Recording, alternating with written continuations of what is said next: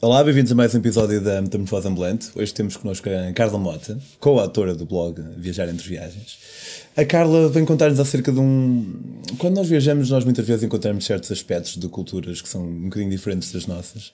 Muitas vezes são positivos e outras vezes não são positivos de todo. E a um, Carla vem-nos contar um bocadinho acerca desta, deste encontro que ela teve.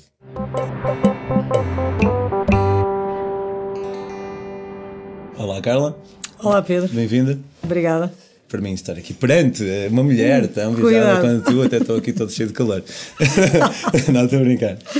Um, Conta-nos um bocadinho, se calhar, um bocadinho de contexto acerca do que é que te levou até, até ao, ao, ao Egito. Olha, uh, o que me levou ao Egito leva-me a quase todos os lugares deste planeta, que é uma, uma sede e uma vontade incontrolável de conhecer culturas diferentes, realidades que me choquem e coisas que apelem a, a, combater aquela ideia que nós temos muito, muito presente no nosso dia a dia, que é que o mundo é todo igual. E eu procuro nas minhas viagens uh, exatamente o contrário. Coisas que me mostrem que o mundo não é efetivamente todo igual. E foi um bocadinho por isso que fui parar ao Egito, como vou parar a, a muitos outros lugares. Eu lembro, um, havia um autor que era o Thoreau, e ele. Porque muitas vezes nós falamos quando viajamos que. Ah, eu senti-me em casa lá.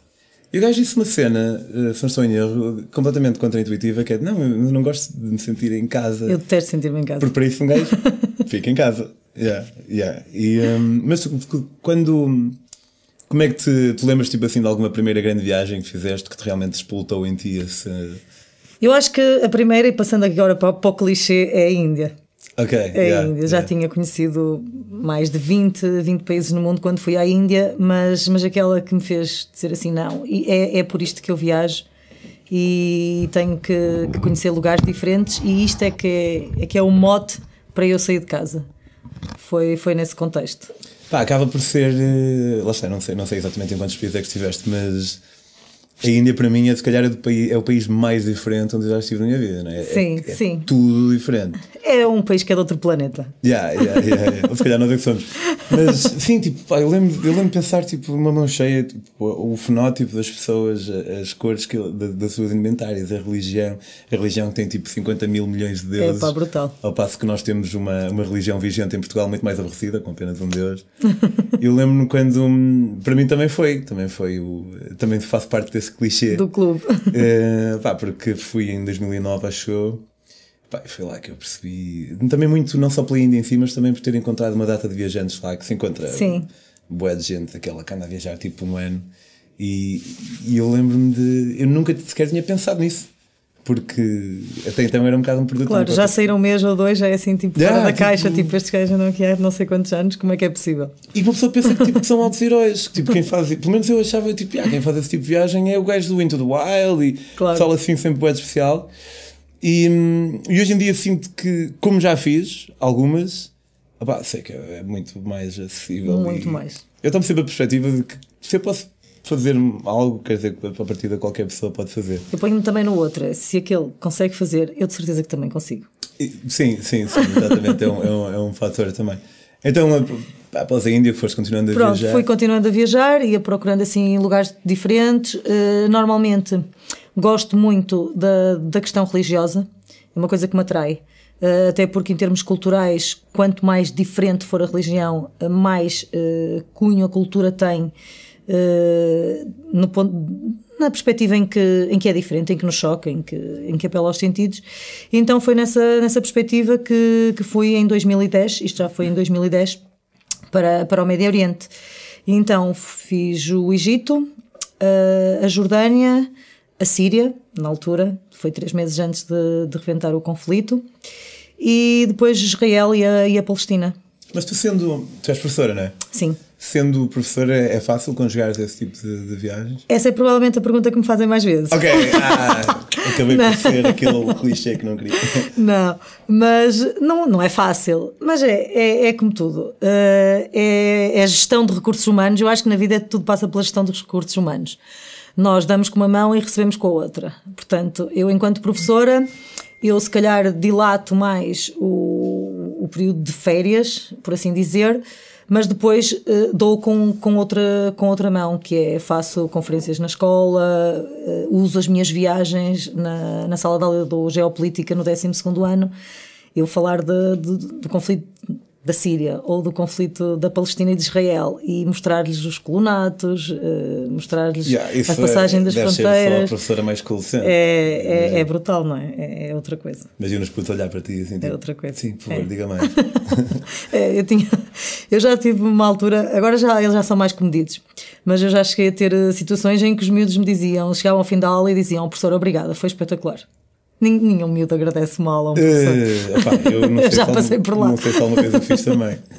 Fiz, pá, deve ser gratificante, não é? É muito, muito bom. Então, no Portanto, fundo, em viagem faz. É, é, é, formação em contexto de trabalho, que é o que eu costumo dizer. Yeah, yeah, yeah. Em viagem faz o que estás a gostar e quando não estás em viagem também fazes realmente Também faço o que estou a gostar, exatamente.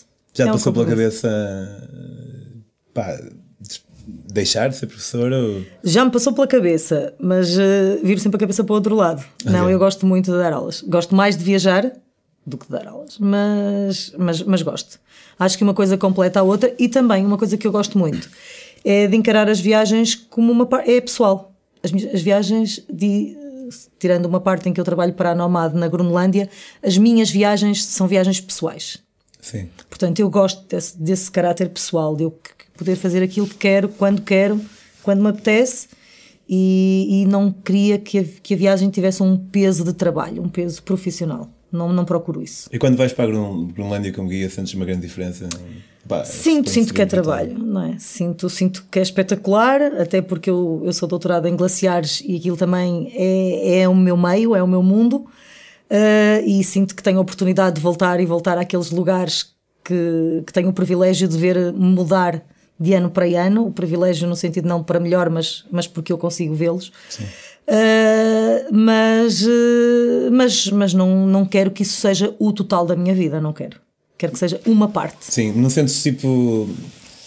Pá, tem tudo correr mais ou menos bem, não é? Tipo, Sim, tem tudo correr mais vezes ou menos bem. os viajantes, eh, na qualidade de pessoas normais que são, claro.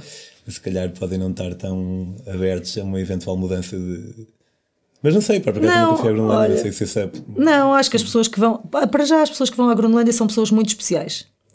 É um público que procura uh, paisagem natural diferente do que tu tens acessível, não é? Procura um certo isolamento, as pessoas sabem que vão para estar isoladas, as pessoas sabem que vão estar dias e dias sem ver ninguém, sem, sem, sem ver cidades, sem, com, com povoados com 10, 15 pessoas, sabem que, essa, que a viagem tem um caráter até um bocadinho espiritual, no sentido em que tu estás longe de tudo e de todos e tens imenso tempo para, para pensar. Portanto, ninguém vai para a Groenlândia à procura de grandes festas e um ambiente yeah. espetacular. Pronto, o público é um público muito específico. Portanto, quem, quem faz esta viagem já sabe uh, o contexto que vai encontrar. Okay. Portanto, não, não há assim muitas novidades nesse sentido, não aparece ali nenhuma pessoa que esteja completamente fora, fora de, daquilo que está à espera de encontrar. Então, todos os anos, nas férias grandes, vai, vais, vai um qualquer, neste caso estavas na, na Síria, Sim, Egito, no Médio Oriente. Jordânia. Síria, Egito, Jordânia, Israel e Palestina. Ok. Então, terraste na Síria, disseste? Não, comecei pelo Egito, precisamente. O, o final seria, seria Israel, por uma questão de depois de passaporte, porque se eu se entrasse na Síria com o carimbo de Israel já não podia. Então, eu fui primeiro uh, à Síria e então depois é que terminei em, em Israel a, a, viagem. Ok. Então comecei exatamente pelo Egito, onde estive mais ou menos um mês. E, e que achava eu que ia ser o país mais tolerante do ponto de vista religioso, até porque na altura, em 2010, o Egito ainda era completamente seguro e não havia grandes stresses de, de segurança. Uh, havia imenso turismo, o, o, Nilo estava cheio de cruzeiros, 20 barcos a cruzar o Nilo oh. de manhã à noite. Agora, isso é, é, é muito difícil de encontrar. E, uh, e na altura, eu, como tinha algum tempo disponível, eu não quis ficar-me pelo, pelo, pelo itinerário mais clássico, não é? das pirâmides, das, das, dessas coisas, e quis ir para, para o deserto, para a região da, da fronteira com a Líbia, que eles chamam o Grande Mar da Areia, que, que é um deserto, é, é, o deserto egípcio, mas é partilhado com, com a Líbia. Ok. E como é que foste? Olha, fui de transportes públicos desde o Cairo, fui apanhando comboios, autocarros, até chegar a um oásis, que era a primeira porta do deserto, que se chamava Siwa. Uh, Siwa começou por ser assim logo um bocadinho um choque para mim enquanto mulher, porque viajar no Médio Oriente, e para quem tem experiência de viajar no Médio Oriente, uh, uh, a mim não me choca que as mulheres andem cobertas, que, que andem, que andem com, com o hijab, que é, que é o lenço, ou até com, com burca já, já, é, já é mais difícil de ver, mas com chadores, sim, sim. sim aquelas coisas pretas. A cara e as mãos, Pronto, sim. Uh, não, isso já não me choca. Mas quando cheguei a, a, a Siwas, chocou-me precisamente porque elas andavam muito mais do que isso que era, andavam com meias pretas, uh, luvas pretas. Uh, eu fui, não foi uma grande ideia, mas fui em julho e agosto. Uh, e, frio, e estava, aquele foi o sítio onde se foi batido o recorde da temperatura mais alta registada no planeta Terra. Sério? Foi precisamente naquele lugar. Quanto? Aquilo era, olha, nem sei precisar muito bem, mas eu penso que são quase 70 graus. Uau. À sombra. Uau. São medidos à sombra. Isso é uma É uma coisa brutal. E, eh, e eh, na altura uh, chocou-me imenso porque elas andavam completamente cobertas, mas tudo, integralmente. E depois andavam também uh, sempre com um homem. Não vias nenhuma mulher completamente sozinha na rua, nem duas, nem três, nem quatro, nem cinco. Não vias mulheres sem a presença de um homem. E uma das coisas que, que me chamou mais a atenção é que as, uh, as mulheres, ao saírem de casa, para fazerem compras e andarem pela. pela aquilo é uma aldeiazinha, não é? É, é um pequenino oásis. Uh, elas vinham em carroças puxadas a, a, a cavalos com uh, crianças de 4 ou 5 anos, homens, a conduzir a carroça. Porque e, elas e, e essas, não podiam conduzir. Essas crianças eram o homem com quem eram elas tinham que estar. o homem com quem elas tinham que estar. Portanto, até perante as crianças há uma certa subserviência. Sim, sim, se sim. o outro tiver uma pilinha. Sim, não, não, não. querendo entrar, entrar no estereótipo, mas, mas que, que é um bocadinho, não é? Mas ali a, a mulher era claramente subjugada a uma presença masculina. Sim. Mais do que é normal na, daquilo que eu conheço. Tu estavas com. Eu estava com o Rui, que é o, que é o meu namorado, e, e as coisas, pronto, não, não correram relativamente, relativamente bem e não, não tivemos assim problemas. Depois daí, de Siwa, fui para Barraria, que é uma cidade um bocadinho maior, e aí comecei-me a perceber que as coisas realmente eram uh, uh, mais problemáticas para, para a mulher. Uh, em Siwa era mais a questão visual de, de elas andarem tapadas, ou seja, eu não conseguia falar com elas, que é uma coisa que eu aprecio.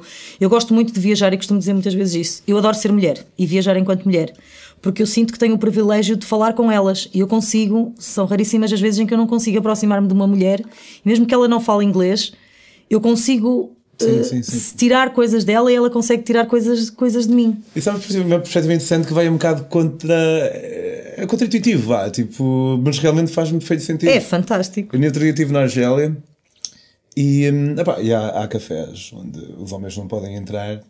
Mas pronto, estava lá uma rapariga comigo e ela pedia, e eh, de certa forma eu pensei, ah, é engraçado, realmente apesar de um ou outro entrave que possa vir de, Sim. De, ser, de ser mulher. Mas eu acho que tem mais vantagens do que, vantagem, do que desvantagens ser mulher.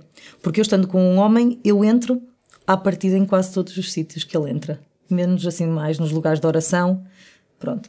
Uh, e enquanto que sendo mulher, eu consigo entrar em muitos lugares que os homens não conseguem, pelo menos no mundo feminino. Sim, sim, sim. Nesse, nesse, nesse mundinho. E eu em si, eu não conseguia falar com elas, não me conseguia, não conseguia aproximar-me delas, são raríssimas as vezes em que isto me aconteceu. Em Barraria já conseguia. Já conseguia e, e, e consegui também ter noção de um bocadinho mais de como é que as coisas funcionavam, que não era tão uh, tradicionalista ou tão clássico no sentido da mulher vestir, mas era muito mais tradicionalista e no sentido da pressão sobre a mulher, pelo menos daquilo que eu conseguia, que eu conseguia ver. E eu notei uh, no Egito, uh, as pessoas não têm muito esta noção, mas de todos os países do Médio Oriente que eu conheço, o Egito, o Egito é o mais tradicionalista de todos. Ok. Também é algo que eu não, não adivinharia. Eu nunca fui é, ao Egito. Não, mas é. é. E, e, a Irmandade Muçulmana tem uma presença muito, muito forte fora das grandes cidades. Então a, a pressão religiosa é, é, muito intensa. E as mulheres ocidentais, quando viajam no, no Egito, devem, principalmente dentro dos circuitos turísticos, não é? Pronto, dentro do circuito turístico não há assim grandes problemas, mas fora do circuito turístico devem ter um, cuidados acrescidos na forma como, como se vestem, como se comportam, coisa que eu aprendi logo no início que era eu andava na rua e eu não ando propriamente de saia nem de calções, andava de calças uh, compridas, largas e, e, e, de túnicas, mas em determinadas aldeias eu se não andasse com, coberta com lenço, e não é obrigatório, por isso eu, eu raramente andava, uh, eu sentia que os homens se aproximavam de mim e tentavam-me apalpar, mesmo Sério? eu estando com outro homem. Uau!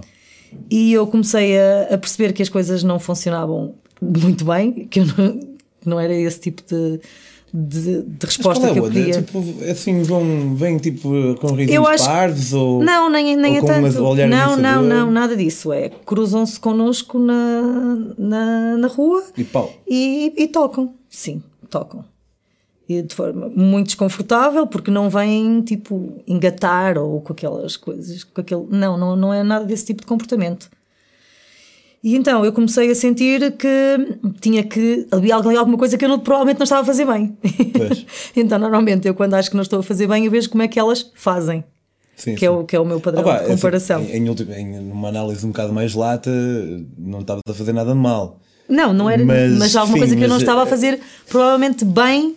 Sim, no sim. sentido de que estava a disputar por parte de, de uma tu queres dizer que a responsabilidade continua a ser sim, deles. Sim, sim, sim. Não, não é isso que eu também estou a dizer. Se queres. Sim não ser apalpada. Yeah, não, calhar, mas eu não queria é disputar na população local aquele tipo de comportamento, Sim, ou seja, claro, era precisamente o caminho inverso que eu queria, que eu queria seguir. Uh, e então eu comecei a ver e comecei a usar o hijab e deixou de acontecer. E depois, em conversa com as mulheres, eu percebi que uh, as mulheres ocidentais, uh, quando não, não, não têm aqueles cuidados, e estou a falar nas aldeias dos oásis, atenção, é assim muito circunscrito uh, quando não têm aqueles cuidados, para eles é o equivalente a uma mulher andar, por exemplo, em sutiã, correr uh, numa, numa rua no Porto. Sei. Ou seja, ou provavelmente sem sutiã. Ou seja, é, será uh, um comportamento que é que, que atrai atenções. E depois descobri também nesse tal deserto de Barraria, em conversa até foi com, com as pessoas do. Não, não era um, um hotel, nem era um hostel, era um alojamento, uh, onde nós estávamos, que uh, a mutilação genital feminina era muito, muito presente naquela, naquela, naquela região, e então os homens achavam que as mulheres eram todas muito frígidas. E então o que eles procuravam era, quando viam mulheres ocidentais, procuravam nas mulheres ocidentais uh, uma relação que era para tentar, e com a desculpa de que as mulheres deles eram extremamente Sim. frígidas e que não lhes davam prazer e, e, por aí. Coisa que elas fazem por causa dos homens, não é? Porque elas não fazem mutilação genital feminina só porque. Depois, só no fundo, elas acabam por ser é? acusadas de algo que elas nunca Exatamente. tiveram poder de escolha. Não é? Exatamente. E pronto, e as coisas foram acontecendo. Foram, depois conheci também uma canadiana que estava, que estava no mesmo, no mesmo alojamento que nós e começamos a, a, conversar sobre esta realidade. Pensei, se calhar isto só me acontece a mim, que é o tipo de coisas que nós, quando estamos em viagem, pensamos: será que isto só me acontece a mim? Yeah. Uh, e então conversei com ela e ela estava a viajar sozinha. Uh, e eu, eu estive na conversa com ela e realmente não. Ela já tinha tido experiências menos boas, uh, principalmente no, nos autocarros indianos, ah, indianos, nos autocarros do, do, do Egito. E eh, coisa que até aí ainda não me tinha acontecido, mas que depois de sair daí já, já me, me aconteceu, mas eu também já tinha tido aquela conversa antes, já ia mais preparada para aquilo que, que me pudesse surgir. Nessa conversa com essa canadiana, fiquei entretanto também a saber que ela já estava naquele hotel há algum tempo e o dono do hotel já tinha tentado entrar no quarto dela duas vezes. E, uh, e, então ela pedia-nos para nós uh, ver, andarmos com ela durante uma parte do dia e quando chegássemos ao ela hotel. Ela estava sozinha, desculpa. Estava sozinha, ela estava a viajar sozinha no Médio Oriente. E, uh, e então nós íamos mais ou menos tendo em atenção, quando ela ia para o hotel, eu para o quarto, nós a partir dali é que, é que íamos para não dar tempo de, de coisas Sim, menos, boas, menos boas acontecerem. E as coisas foram foram evoluindo, nós ainda ficamos ali durante algum tempo em Barraria, fomos inclusive ao Deserto Branco, que é uma coisa ge genial, fabulosa, de outro mundo. Já estive imensos desertos. De areia branca? Ou... Não, é, são formações rochosas, tipo cogumelos de, de rocha, de arenito. E, uh, e, e é, é, surreal, é, é de outro mundo. Eu acho que só existe mesmo no, no Sara, nesta parte do, do deserto do Egito. Ok, por acaso nem sequer tinha ouvido falar é, nunca. É muito, muito, muito fora da caixa. Ok, ok. E, hum, e depois fizemos ali algumas coisas no, no deserto. Entretanto, ela foi connosco, fomos, fomos os três. E quando voltamos, ela ia para o Mar Vermelho, porque queria fazer mergulho no Mar Vermelho, e nós íamos seguir para outros desertos, porque o, o, a ideia era chegar a Aziut, que é, que é, é chamado assim o reduto de, do fundamentalismo islâmico na, na, no Egito, tem algumas, algumas universidades. Uh, uh, mesmo com, com doutrinas fundamentalistas, e nós queríamos chegar lá para a partir de lá ir, eh, ir para apanhar o, o Nilo e seguir o, o, Nilo em direção ao Assuão. E uh, para chegar aí a Aziut nós íamos fazendo vários desertos e como ela queria ir para o Mar Vermelho nós marcamos o autocarro mais ou menos para a mesma hora. O nosso saía à meia-noite e o dela saía à uma da manhã, que era para não, que ela não ficasse sozinha uh, lá na, uh, em Barraria. Entretanto, fomos, fomos apanhar o autocarro. Quando fomos apanhar o autocarro, o dono do hotel manda o filho dele uh, com ela para estar sempre ao pé dela e não sair do pé dela sem, sem ela entrar no, no autocarro. Que à partida nós podemos pensar que é uma situação até confortável, porque a pessoa tem companhia, mas ao mesmo tempo, a mim, enquanto viajante, deixou-me desconfortável, porque era o filho da, da pessoa que tinha entrado, tentado entrar no quarto da, dela. Uh, entretanto, nesse, nesse autocarro tivemos assim uma experiência que eu acho que das experiências que eu tenho em viagem foi a pior de todas que tive até hoje. Que foi uh, o autocarro chegou mais ou menos à hora marcada, não sei se terá chegado à meia-noite ou outra por aí, mas chegou mais ou menos à hora marcada e, hum, e eu estava, como, como estava com ela e como estávamos os três na conversa na, na paragem do autocarro, eu não estava a usar, a usar o lenço. Estava vestida normal, mas não estava a usar o lenço. E quando o autocarro chegou, nós apanhamos o autocarro numa estrada, empoeirada, assim, parecia o, o, o faroeste de noite. uh, no, no que se pode ser uma cidade do, do deserto. E, eh, e entretanto, o, o, Rui, que é o, que é o meu namorado, ele ficou embaixo a pôr as, as mochilas na, no autocarro e eu fui para cima para tentar encontrar dois lugares para nos sentarmos juntos no autocarro. E quando ia então entrar uh, no autocarro, eu reparo que uh, havia imensos lugares vazios, dois a dois, mas mal eu entrei no autocarro e eles viram que eu era ocidental e que não vinha tapada, que levantaram-se e ocuparam os lugares todos do autocarro de forma a que eu fosse obrigada a sentar-me ao lado de um deles, de um homem. E, uh, e aquilo uh, deixou-me de forma tão. Ficas, yeah, ficas logo naquela. Fiquei tipo, super desconfortável, mas pior do que isso, eu tenho às vezes um bocadinho mau feitio e eu reajo, que é uma coisa que, não, que às vezes não ajuda em determinados contextos. E naquele foi, foi, foi o caso. Eu, eu reagi, comecei a, a discutir com o, com, o, com o motorista, que era o senhor que estava a conduzir o. E safavas? Tem em inglês? Ou... Eu, eu não quero saber, eu quando reajo, eu não quero saber se eles, se eles me entendem. Eu, eu tenho que me reagir. Okay. E, e reajo em inglês normalmente, mas às vezes nem sempre eles, eles percebem. Mas perceberam claramente que eu estava chateada e com aquela situação uh, que, não, que não era aquilo que eu estava à espera. Então eu disse-lhes e fui, fui mostrando que aqueles lugares estavam vazios, a pessoa tinha mudado de lugar, eu quero dois lugares juntos, porque o meu namorado está lá embaixo e nós queríamos ir juntos. E de repente eu começo a ver, uh, primeiro olhar para primeiro as mulheres estavam todas tapadas uh, e começo a ver olhar para mim uh, uma, uma pessoa com a cara completamente desfigurada e que era a única pessoa que não estava tapada dentro do autocarro e que olha para mim e depois baixa assim os olhos como como a dizer-me para eu também baixar os olhos, para, também para eu me subjugar àquilo que eles, que eles estavam Sim. a fazer. Mas estava desfigurada? Como? Estava, depois vim a perceber que era desfigurada por ácido. Tinha a cara, tinha a cara queimada. Okay. E eu já tinha visto duas nessa, uma, uma à tarde e outra na paragem do autocarro, também com a, com a cara queimada, que eram das poucas mulheres que não andavam com a cara tapada. E, eh, e, e, na altura, quando eu olhei para ela, que era a única que olhou mesmo para mim, porque todas as outras ninguém olhava para mim, elas olhavam todas para o chão, só aquela é que olhou para mim. E olhou para mim com um ar e com um olhar tão, tão vazio, mas que ao fundo, no fundo parecia que me dizia tanto que eu parece que, que me caiu assim, tipo, uma ficha. E eu pensei, ela está a dizer para tu te calares, Carla. Sim. Tu tens de te calar.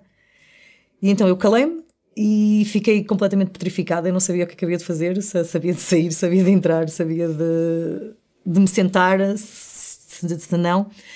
E eu sabia que não me podia sentar ao pé de, de um deles porque já no Cairo tinha tido uma experiência pequenina, mas uh, em que uh, nós, eu estava sentada num autocarro e os homens punham as mãos por trás e tentavam-me apalpar, mesmo eu estando sentada ao lado do meu namorado. Uau! No, atrás. Portanto, eu sabia que se eu me sentasse numa posição que, que eu estivesse assim à mercê, iam ser oito horas numa viagem noturna, a coisa Podia não, não me ia correr uh, muito bem, provavelmente. entretanto, eu não sabia, estava ali naquele impasse, não sabia muito bem o que é que havia de fazer, deixo, subo, entretanto o Rui, o Rui sobe uh, e eu disse-lhe, olha Rui, eu não, quero ir uh, não quero ir assim, não, não me sinto confortável em ir, uh, em ir assim no autocarro. Entretanto, um senhor de idade levanta-se e vem ter com, com ele, com o Rui, e, e diz, sentem-se os dois ali, naquele canto que é, que é o meu lugar e levou-nos para o fundo do autocarro, um cantinho, eu encostei-me assim ao cantinho do autocarro, aqueles cinco lugares que estão na sim, parte de trás, encostei-me assim ao cantinho, estavam pai 50 graus à noite, vesti dois ou três camisolões, embrulhei-me ali naquele canto e, e passei oito horas dentro do autocarro sem me mexer, sem ir à casa de banho, sem fazer nada, com medo que, que a coisa corresse menos, menos bem, até porque era uma viagem noturna, sim, sim, a maior parte dos guias diziam para nós não fazermos a viagem de noite, para se fazer de dia, mas nós queríamos aproveitar a noite para fazer esse, aqueles quilómetros. Sim. Pronto, aquelas coisas que às vezes nós fazemos sem pensar muito bem na, no, real, na, no real perigo da situação. Pronto, e no fundo, depois acabou tudo por correr bem e essa foi assim. Claro, pá, é, é, a essa, situação. É triste, obviamente. Um, mas acho que Tínhamos acabar assim numa nota mais positiva. Sim, não, porque aliás, uh, essa situação fez-me eh, de alguma forma, uh, ver que às vezes aquilo que nós vemos também tem muito a ver com as, com, com as lentes que nós levamos. Claro. Porque, por exemplo, nós aqui estamos muito. Normalmente eu também, que lido muito com estas coisas da. da eu, eu tenho uma grande preocupação pela condição da mulher no, no, no mundo em geral. E, e, no mundo muçulmano em particular, porque também tenho uma forte. Adoro os países muçulmanos, adoro viajar nos, nos países muçulmanos. Mas nós vemos as coisas sempre com um certo distanciamento, que é aquilo acontece-lhes a elas, aquilo é um mundo ao qual nós se calhar não temos acesso. E essa experiência que eu tive eh, permitiu-me posicionar-me dentro desse mundo. E eu, eu, tirei, eu só tiro coisas boas dessa, dessa experiência, não tiro nada negativo. Aliás, eu aprendi uh, principalmente uh, a, a respeitá-las ainda muito mais a forma como elas sobrevivem e como elas conseguem lidar com aquelas situações que eu passei durante alguns dias, mas que elas passam a, a vida inteira. E, e consigo uh, também agora ver as coisas de uma forma distante, mas ao mesmo tempo próxima. Que é isto não acontece àquelas pessoas, isto acontece-nos a todos e, e, não é específico de uma religião ou não é específico de um, de um lugar às vezes nós deixamos de ter uh, noção do, do, que passa à, nossa volta e, e, eu só tiro coisas boas dessa experiência mesmo. Foi, claro, acrescentou-me claro. acrescentou muito em termos de viajante. Se até valorizas, uh, porque muitas vezes em viagem eu acabo por. se encontro um aspecto de uma cultura que, do qual gosto mais. Nunca gostamos de tudo. Depois, exato, e tipo, até tento ser assim, estás a ver? Tipo, tentar emular um bocadinho, porque até acho que é uma, há uma certa beleza numa, numa, interculturalidade, mas por vezes há outros aspectos que não são tão positivos e, no mínimo, eu aprendo a valorizar mais uma determinada liberdade que eu possa ter ou assim. Claro. E, e, e sentir-me mais grato também. Sim, mas eu, eu, eu nestas coisas, uh, eu costumo, eu tenho uma linha que é, eu, eu tento ir para um país sem as tais lentes, mas isto é um exercício, não é? Que, que custa imenso a fazer, nós estamos sempre a julgar Sim, é? sempre, ou, ou isto, é, isto é espetacular, ou isto, isto é menos bom, ou isto gosto ou não gosto. Nós estamos nem que seja mentalmente, nós estamos sempre a julgar. E, hum, e eu aprendi a não julgar tanto e primeiro a absorver, a tentar perceber. E cada vez faço mais isso. Eu cada vez uh, tento perceber porque é que é assim, porque é que, que isto é feito desta maneira, porque é que, será, o que é que eu vou encontrar, coisa que eu também faço cada vez mais, que é o que é que eu posso encontrar ali de diferente e tento-me preparar para eu encontrar encontrar essas coisas diferentes, mas a minha linha continua a ser os direitos humanos. A linha que separa. Exatamente. É a linha que separa. muito bem, olha, muito obrigado. um, aí em casa, queres falar um bocadinho só do, sobre o teu livro? Uh, Sim, posso falar. O próximo, próximo destino. Próximo destino. Sim.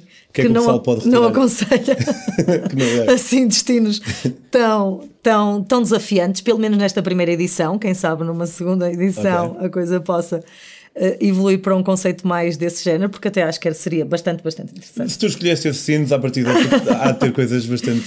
Sim, bastante mas não tão fora da caixa. Este, este livro é é, no fundo, é tentar empoderar toda a gente a viajar de forma independente, mostrar que as viagens não, não são um luxo, são provavelmente uma necessidade e que, e que são também uma forma, e agora enquanto professora, são uma forma de, de formação informal porque é muito importante as pessoas aprenderem em contexto de viagem, é, é a forma mais gratificante de aprender e provavelmente a mais enriquecedora. E esse livro Próximo Destino, que tem como, como subtítulo Viagens de Sonho à medida da sua carteira, pega em vários destinos pelo mundo, desde as praias, do, das grandes viagens, coisas assim mais uh, transnacionais que se faz um ou dois países ou três, uh, escapadinhas para uma, uma cidade ou, ou viagens pela natureza, trilhos e percursos pedestres pega nesses destinos e tenta mostrar que todos eles são passíveis de serem realizados com, com baixos orçamentos. Okay. Ou seja, podemos ir todos para as Maldivas, não precisamos todos ir para um resort em que pagamos 4 mil euros por mês, por, mês, por, por, dia. Podem comprar o livro de Carla em apedromoreira.com barra metamorfose e também seguir a página dela no Facebook, no Instagram e até o próprio blog viajarentreviagens.pt e uh, no Instagram também Viajar Entre Viagens, no Facebook Viajar Entre Viagens. Uh, muito obrigado por teres vindo, Carla. Nada, foi, foi um prazer. Igualmente. E uh, quanto a nós, vemos para a semana. Tchau.